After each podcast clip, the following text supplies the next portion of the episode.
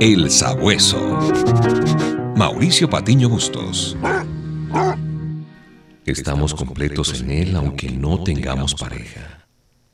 Estamos completos en Él aunque la persona que amamos no cambia. Mm.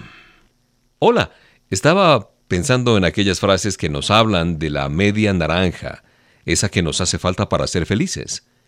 Pero, ¿dónde nació este mito de la media naranja? Bueno, te invito a seguir las huellas de un personaje en la antigua Grecia. ¿Me acompañas?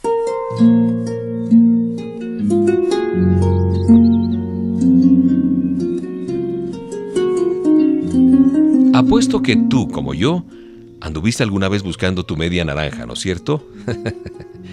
es verdad, en algún momento de mi vida creí haberla encontrado, solo para darme cuenta poco después de que no era precisamente mi media naranja, sino más bien mi medio limón.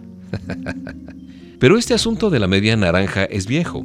Fíjate que el gran filósofo griego Platón, aquel que fue discípulo de Sócrates y fue maestro de Aristóteles, ya lo menciona en una de sus obras llamada El banquete.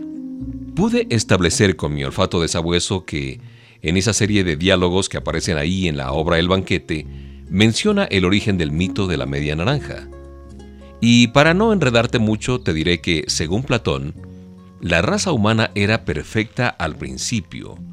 Los hombres tenían cuatro brazos y cuatro piernas y estaban unidos entre sí armónicamente.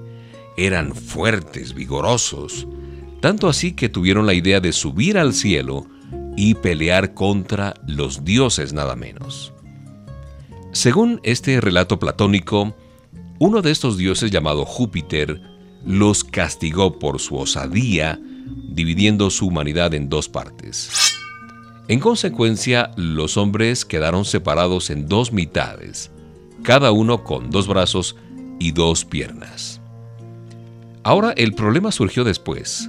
Hecha esta división, cada mitad hacía esfuerzos para encontrar a la otra mitad de que había sido separada, y cuando se encontraban ambas, se abrazaban y se unían llevadas por el anhelo de entrar en esa antigua unidad. Y con esto nace aquello de encontrar tu media naranja.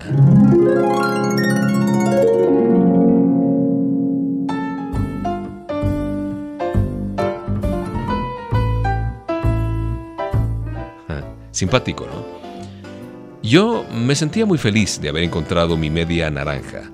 Esa extraña sensación de que habíamos nacido el uno para el otro, yo creía sinceramente que todo encajaba estupendamente bien.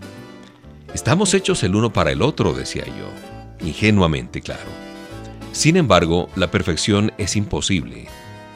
Una pareja está hecha de dos personas, y obviamente donde hay dos personas, hay conflictos, ¿o no?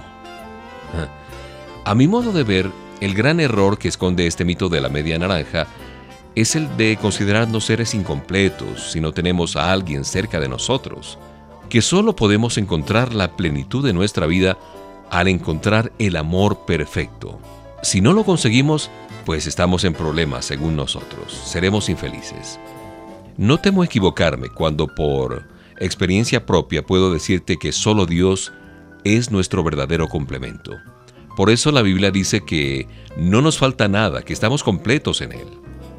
Es posible que ahora mismo tú te sientas solo o sola, pero yo quiero animarte a creer de verdad en lo que sí te complementa. Estamos completos en Él aunque no tengamos pareja. Estamos completos en Él aunque la persona que amamos parece que nunca cambia. Estamos completos en Él aunque el hijo o el trabajo que deseamos no llega. Si lo tenemos a Él, no nos falta nada. Si lo tenemos a Él, lo tenemos todo.